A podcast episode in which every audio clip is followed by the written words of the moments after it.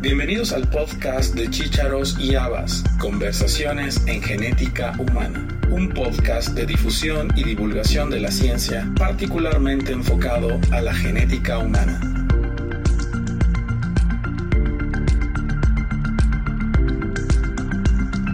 La doctora Malena Daich Varela es médica por la Universidad de Buenos Aires. Realizó la residencia en oftalmología en el Hospital Oftalmológico Santa Lucía en la Ciudad Autónoma de Buenos Aires y posteriormente realizó un Clinical Fellow en genética oftalmológica en el National Eye Institute en Bethesda, Maryland, en Estados Unidos.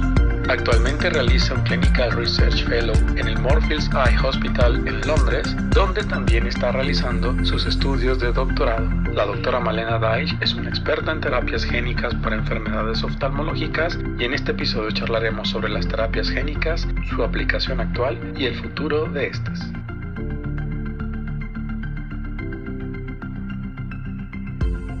Hoy es 11 de noviembre del año 2023 Estamos grabando para el podcast de Chicharos y Habas, Conversaciones en Genética Humana, y hoy nos acompaña la doctora Malena Daich desde Reino Unido para hablar de oftalmogenética y terapia génica. Hola Malena.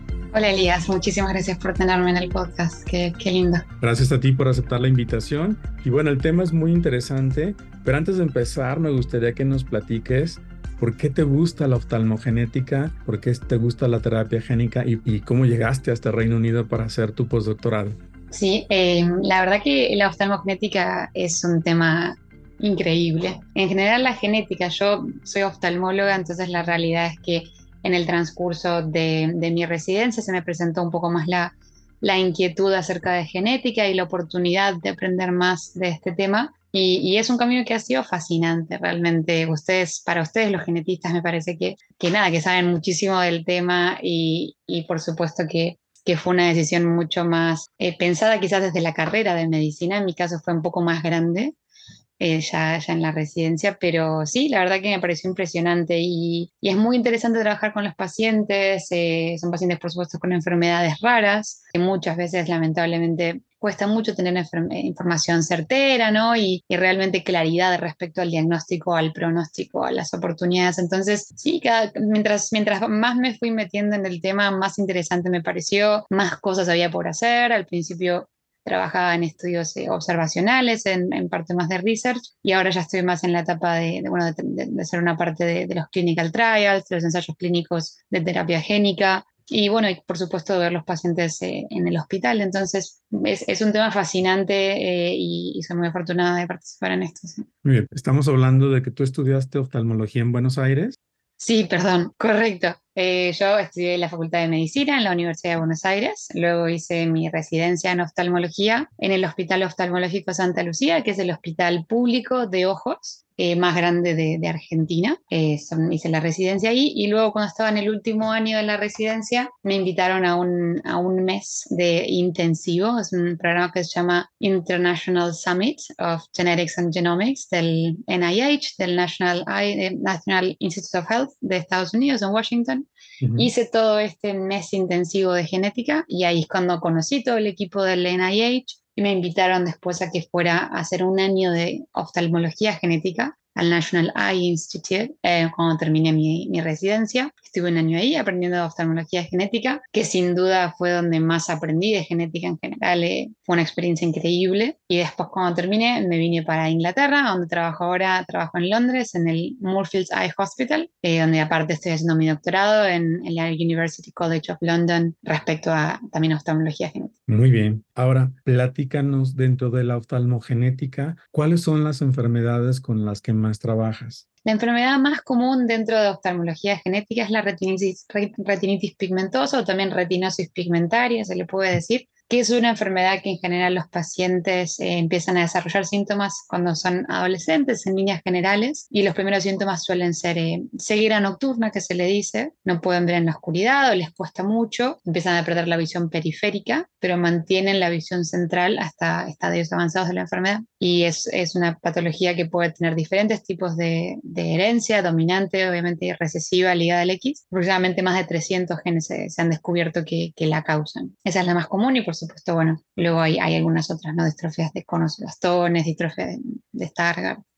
Normalmente tenemos la, la, impresión de que las enfermedades eh, em, oftalmológicas, sobre todo cuando implican retina, son progresivas y no curables. E, en este sentido, la terapia génica es una herramienta terapéutica bastante prometedora, pero que también tiene sus complicaciones. Platícanos primero por qué em, las enfermedades oftalmológicas son un buen modelo para hacer este tipo de terapia. Desde ya, sí. Eh, por varios motivos. Uno de ellos es que, bueno, el ojo eh, está muy, muy accesible, si se quiere, ¿no? Uno realmente puede analizarlo y hacer muchísimas pruebas de, de, tipo funcional, de tipo estructural, simplemente solamente haciendo un fondo de ojo, ¿no? instilando al paciente gotas oftalmológicas, uno puede tener muchísima información de cómo funciona ese tejido. Por ende, también cuando uno inyecta un tratamiento, es muy fácil evaluar su mecanismo, evaluar si hubo alguna complicación, es no invasivo eh, todo ese seguimiento, entonces por supuesto esto es interesante. Por otro lado, es, un órgano, por supuesto, inmuno, privilegiado, por lo cual tiene la barrera hematocular, que, mm, que hace que eh, el tratamiento que instilemos adentro del ojo tenga muy poco pasaje al resto del cuerpo, por lo cual es muy es muy segura en ese sentido, eh, no, no, va a pasar y vamos a tener pocos efectos adversos secundarios a nivel del cuerpo. Por otro lado, también em, se requiere un volumen muy chiquito de la droga, que suele ser una terapia muy cara, por el hecho de que bueno, el ojo es muy chiquito y en general las áreas a tratar, no solamente dentro del ojo, sino que el área dentro del ojo es muy chiquita. En general se usan 0.3 mililitros en cada ojo, 0.4 mililitros, o sea que es realmente muy poquito. Entonces, por supuesto, esto es interesante a, nivel de costos. Eh, y también el hecho de que las células de la retina no se cambien, no sean como, como es un tejido nervioso, no, no, se, no se recambian, hace que la terapia tenga efectos a largo plazo. No es que tengamos que estar todo el tiempo dando una nueva terapia porque hay nuevas células, sino que la terapia dura muchísimo tiempo y tiene un efecto muy a largo plazo. Eso lo hace e, evidentemente un buen modelo y sobre todo más barato. Eh, ¿Cuántos, ¿Cuántos tratamientos hay actualmente en terapia génica para enfermedades oftalmológicas? Aproximadamente hoy en día hay como 40 clinical trials que están, eh, están recruiting, ¿no? O sea, reclutando pacientes. ¿Y, en cuáles? En eh, diferentes, perdón. Sí, ¿en, cuáles has eh, trabajado? ¿O en qué enfermedades? He trabajado en varios de ellos. hoy en día estamos trabajando en, estoy participando en tres de ellos. Uno es de terapia génica, propiamente dicho, ¿no? De, de RPGR, es un tratamiento de gene supplementation, es cuando se agrega una copia del gen a un paciente que en este caso son enfermedades ligadas al X, o sea que la única copia que tienen es no está funcionando bien, entonces se agrega una copia sana. Es un, es un ensayo clínico en la cual se hace una inyección subretinal de este tratamiento eh, y otros que estamos trabajando también son más de farmacoterapia, son por medicaciones de vía oral que directamente llega la, la medicación mediante el torrente sanguíneo al ojo. Y hemos estado hablando de terapia génica, pero no hemos definido qué es la terapia. vamos a empezar, vamos a retomar el tema. Platícanos qué es la terapia génica, porque nos escuchan genetistas y no genetistas. En términos eh, sencillos, ¿para ti qué es la terapia génica? La terapia génica es un mecanismo eh, mediante el cual se puede alterar justamente los genes o manipularlos. Justamente puede ser por varios tipos. una manera, la más, la que hoy día probablemente está más utilizada es la de eh, aumentación, ¿no? un aumento de los genes, gene augmentation, que es cuando se agrega a la célula una copia sana del mismo gen. Esta sirve para enfermedades recesivas o ligadas al X, en la cual, por supuesto, no hay una copia del gen, entonces agregando una copia sana se empieza, se restaura la, formación de las proteínas y, y, bueno, empieza a haber una proteína normal que es la que le faltaba a la célula. Otro tipo de terapia génica es obviamente la, terapia de edición génica, con el CRISPR-Cas9, que lo que se hace en este caso es editar el gen que, está defectuoso, que esto tiene una implicación también eh, interesante para enfermedades dominantes, en las cuales se vio que por más que uno agregue una copia sana, eso no resuelve el problema. Entonces hay que realmente sacar eh, la mutación de raíz si se quiere. Eh, eso hoy en día, si bien está en, nivel de ensayo clínico, todavía no hay, no hay ninguna droga aprobada respecto a esto en oftalmología. Y luego hay terapias de ARN que tienen un efecto más en la transcripción una vez que ya está el ARN mensajero. Ahí se puede, o el pre-ARN, se puede alterar justamente el splicing o se puede directamente eliminar el ARN que tiene la, la patología o la mutación. Muy bien. Gracias, Malena. Eh, de estas tres ensayos clínicos en los que has trabajado, ¿cuáles son esas enfermedades? Una de ellas es la eh, retinosis pigmentaria ligada al gen RPGR, eso es un ensayo clínico fase 3, que está, hoy en día es un ensayo multinacional, está, en, varios países, el, sponsor es Mira GTX y está todo el mundo muy emocionado, eh, la verdad, por ojalá que pueda salir. Como sabes, hay una sola terapia génica aprobada en, el campo de oftalmología genética, que es para RP65, que es una enfermedad que es amaurosis congénita de Leber, que es un poco más severa que la retinosis pigmentaria, afecta más a niños. Esa es la única que se, ha, que se ha probado hace ya algunos años y si bien han habido muchos ensayos clínicos luego de esta, de esta aprobación, ninguno ha llegado a, a, una, a un producto comercializado, digamos. Así que nada, se piensa que quizás es este. Ojalá. Y los otros que he trabajado eh, también son de, unos de Stargardt, que es una enfermedad de, de conos y bastones, que ah, también afecta, bueno, hay diferentes picos, uno de, picos de incidencia, digamos. Uno de ellos es también en la adolescencia. De hecho, el ensayo clínico hoy en día solamente está reclutando adolescentes, pero también hay, pacientes que tienen enfermedad de Stargardt más de adulto, que, bueno, por el momento eh, no, no, estamos enfocándonos en ellos, pero esperemos que de nuevo que el ensayo clínico también eh, tenga buenos resultados y en ese caso, por supuesto, va, a ser para todos los pacientes o también que se pueda extender el ensayo clínico a, a más pacientes, a adultos.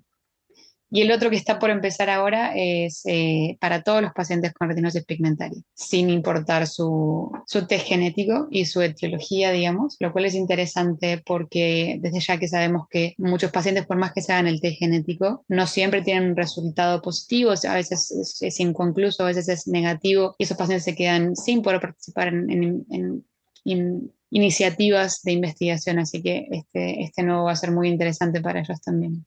Muy bien. Y de estos tres ensayos clínicos en los que has participado, ¿en cuáles has visto mejores resultados o en cuáles te sientes más satisfecha con la evolución de los pacientes? Es interesante decir que en, todos los que he participado em, nunca hubo un, efecto adverso severo a nivel de que nunca se tuvo que, parar el ensayo clínico ni, ni, decirle al paciente que no podía participar más. En todos fue bien tolerado, por supuesto que incluso en los pacientes que tuvieron el, la terapia génica en el ojo es una terapia con anestesia general, por lo cual eh, es un procedimiento, digamos, que, que, tiene su complejidad, pero aún así la verdad es que todo fue bien tolerado y nada, es por supuesto buenas noticias. Eh, de todas maneras, esto va a ser, imagino, todo compartido por la, por la empresa cuando llegue el momento. Y, lo, no, la realidad es que los dos son interesantes. Me parece que cada uno de los dos eh, tienen eh, beneficios, ¿no? En el sentido de que, bueno, el de terapia génica es algo bastante cutting edge, si se quiere, ¿no? Como algo muy interesante porque aparte, como decíamos, tiene un efecto mucho más largo y la gente no va a necesitar otra dosis, mientras que el Stargardt es una, es, es una medicación que se toma todos los días, por lo cual es distinto. De todas maneras, como te digo, la realidad es que los dos son interesantes y, la verdad que estoy ansiosa por saber cómo va a nivel, a nivel internacional, ¿no? Cómo está yendo en todos los demás lugares, en los otros sites. Es interesante todo eso.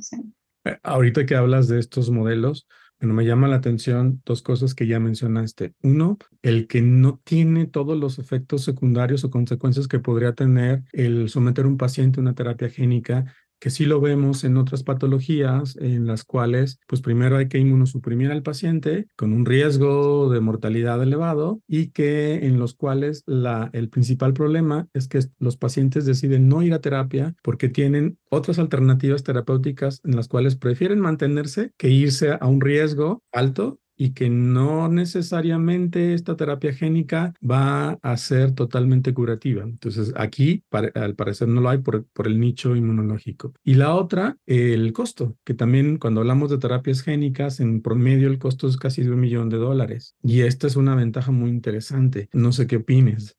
Sí, eh, quiero comentar que también a los pacientes con terapia génica también se los inmunosuprimen los días antes a la cirugía eh, y después se hace un tapering, obviamente, de, los esteroides, eh, de, de, los corticosteroides, pero bueno, como vos dijiste, o sea, en general me parece que la diferencia es que acá los pacientes no tienen ninguna alternativa. Es lo único que hay, entonces es realmente este riesgo, si se quiere, que por supuesto que es un riesgo y, muchas veces son pacientes que tienen mucho que perder, que tienen, un, no sé, tienen la visión central, lo que decíamos antes, ¿no? Muchas veces son gente joven, son gente económicamente activa. Eh, a veces con hijos, con familia, ¿no? Entonces, por supuesto que es, yo los admiro muchísimo. La verdad, la, la valentía de participar en estas cosas es, es, no es poca cosa. Pero bueno, la alternativa es, no hacer nada, ¿no? Y, y, esperar a que otra persona se someta a esto o participe de esto y, y, bueno, ver cómo le va a la otra persona, digamos, para luego participar uno. Porque desde ya que es un ensayo, ¿no? Es, es una prueba, o sea que eso también hay que siempre reforzarlo, uno no sabe qué va a pasar, no sabe si quizás no genera nada, quizás empeora, entonces, nada, no, no, hay, no hay bien o mal, pero, pero sí, es interesante. Y, y como decías vos del, del, tema de los costos, eh, acá en Inglaterra, o sea, lo que tengo entendido es que en cada país, cada país se genera como acuerdos con las, con las farmacéuticas respecto a cuánto van a pagar por, por el medicamento. Sé que acá en Inglaterra, la droga que dijimos para RP65 sale aproximadamente 500 mil dólares eh, por tratar los dos ojos. ¿sí? Ya la mitad del millón. Exacto, es un poquito menos, pero bueno. Pero bien, bien lo dices, o sea, es, para algunos pacientes es la única alternativa que hay. Y, es, suele ser la única alternativa, sí, sí, como también comentaste al principio, es una enfermedad progresiva por definición, entonces. Y, y bueno, también eh, esto nos lleva a, a cuestiones más eh, sociales, seguramente en países como los nuestros, pues la disponibilidad de estas terapias también va a ser muy limitada y o en comparación con países de primer mundo, pero no por eso se deben dejar de hacer desde ya, desde ya, y bueno, y para justamente para el trabajo de RPGR, sí tenemos pensado, bueno, ya, ya estamos en, en, en, comunicación con varios países de Latinoamérica, incluido México, para empezar a hacer un trabajo de, de identificar a estos pacientes con tiempo, uh -huh. para empezar justamente a tratar de, de no quedarnos muy atrás en lo que respecta a la terapia, pre previendo que se va a aprobar y previendo que, que, todo va a salir bien. Sí, quizás tratar de, de adelantarnos y, de, y de, que no, de no quedarnos tan atrás, básicamente. Con RP65 se aprobó en el 2017 y hay pacientes, creo que recién en México, si tengo uh -huh. entendido, este año fue el año que se, se, se hizo por primera vez a un paciente en México, lo cual, bueno, son seis años más tarde. En Argentina fue también creo que este año, en el 2023. Así que bueno, tenemos que tratar de que eso no pase, ¿no?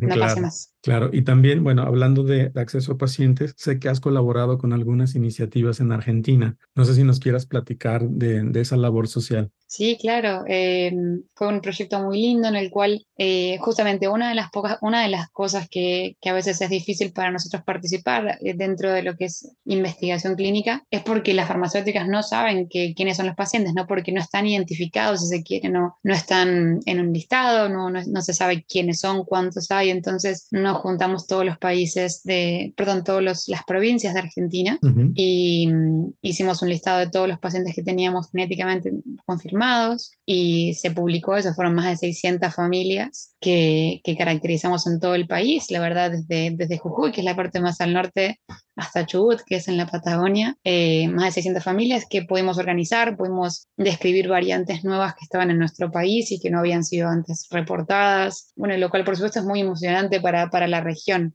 Uh -huh. eh, fue un puntapié interesante que luego derivó en un, en un proyecto también latinoamericano que, que, hicimos también con Colombia, con, con, Chile, con Brasil, tratando de caracterizar a todos los pacientes que, que tenían un, un, gen en particular en nuestra región. Y, y, lo mismo, la idea es tratar de, de demostrar que, nada, los pacientes están, de que tienen ganas, que tienen interés y que, nada, que nosotros como médicos, como profesionales de salud también estamos ahí para, para ayudarlos. Claro, claro. Y bueno, sobre todo en esta, en esta área que es tan interesante y que implica retos, retos tanto para el diagnóstico principalmente, y segundo para el, acceso, para el tratamiento y tercero para el acceso a tratamiento, como lo hemos eh, platicado en, en, en, la conversación. Antes de, de, de, concluir, bueno, me gustaría que me digas desde tu visión, ¿cómo ves el futuro de la terapia génica en oftalmo? ¿O Yo qué te gustaría que... que ocurra?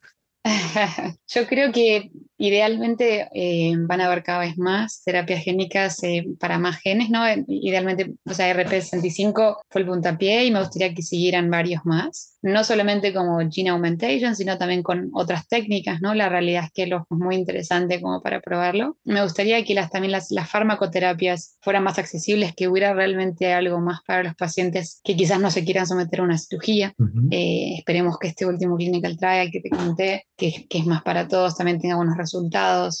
Sí, me gustaría que hubieran más alternativas para los pacientes, eh, tanto desde la farmacoterapia, terapia génica, que, que supiéramos más. También me, me, emocionó bastante pensar en la tecnología, en todo lo que va a ser la realidad aumentada, la, la, accesibilidad los lentes inteligentes, todo eso me parece que va a ser muy interesante y realmente estoy esperando que llegue algo lindo para los pacientes también, que los ayude en su vida cotidiana. Eh, me parece que, es un ámbito genial y, estoy segura que de acá a 10, 20 años eh, van a haber más cosas para los pacientes. La verdad que sé que yo estoy haciendo todo lo posible para, para que suceda y bueno, muchos colegas también, por supuesto. Claro, ahorita que hablaste de inteligencia, probablemente realidad aumentada tenga algo que ver eh, en este campo, ¿no? Exactamente, los pacientes me lo piden mucho y, mencionan mucho, porque hay mucha publicidad también de, de, por ejemplo, lo que muchos pacientes míos lo que hacen es, a veces está todo muy oscuro, entonces sacan el teléfono y con el teléfono, con la cámara, ven bien, ¿no? Porque bueno, obviamente la cámara del teléfono tiene como una luz. Entonces, si pudieran tener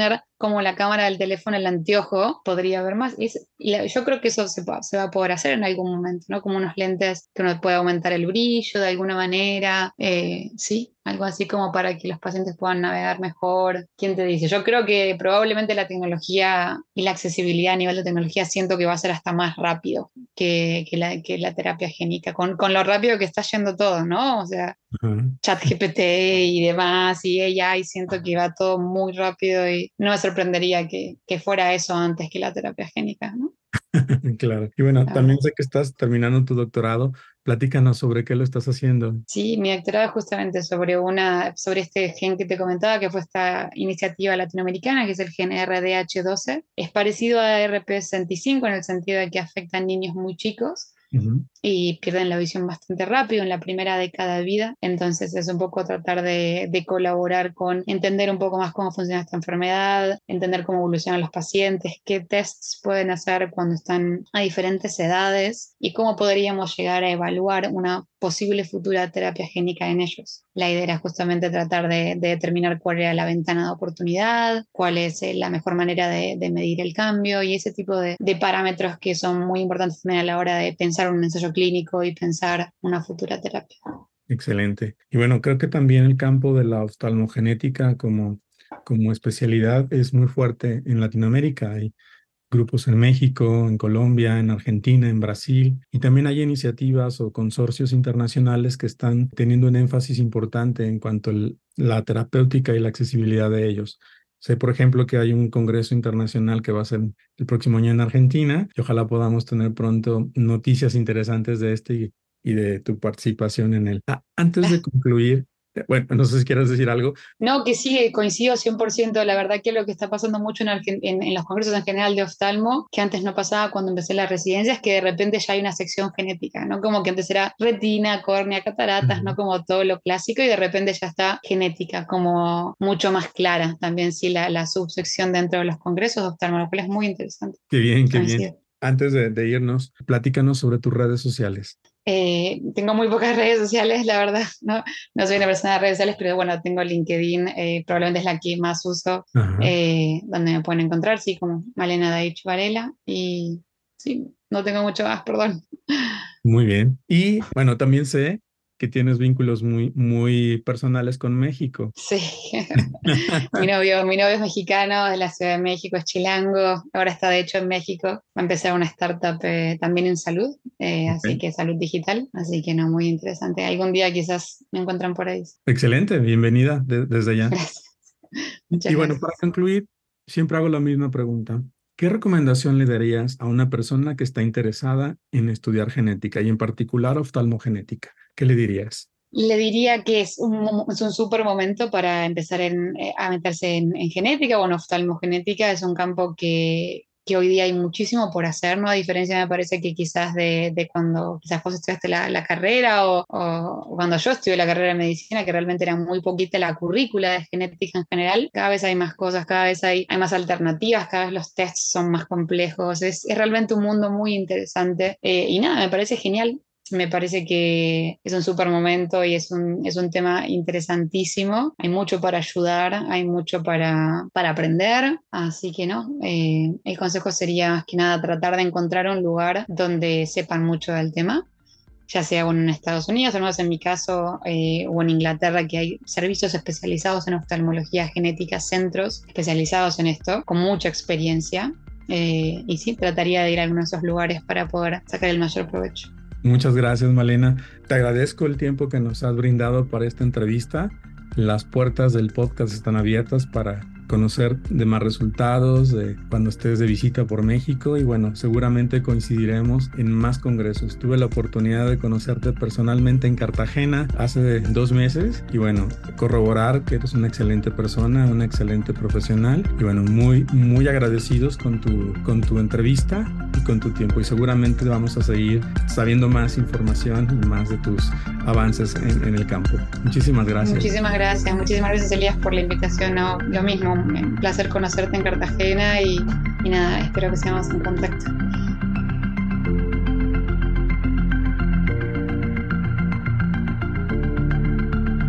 Gracias por haber escuchado este episodio del podcast de Chícharos y Habas, Conversaciones en Genética Humana. Te esperamos la próxima semana con un nuevo episodio y te invitamos a que te suscribas gratuitamente en cualquiera de nuestras plataformas. Estamos en Acast, iTunes, Spotify, Google Podcast y Amazon Music. Y síguenos también en nuestra cuenta de Twitter, arroba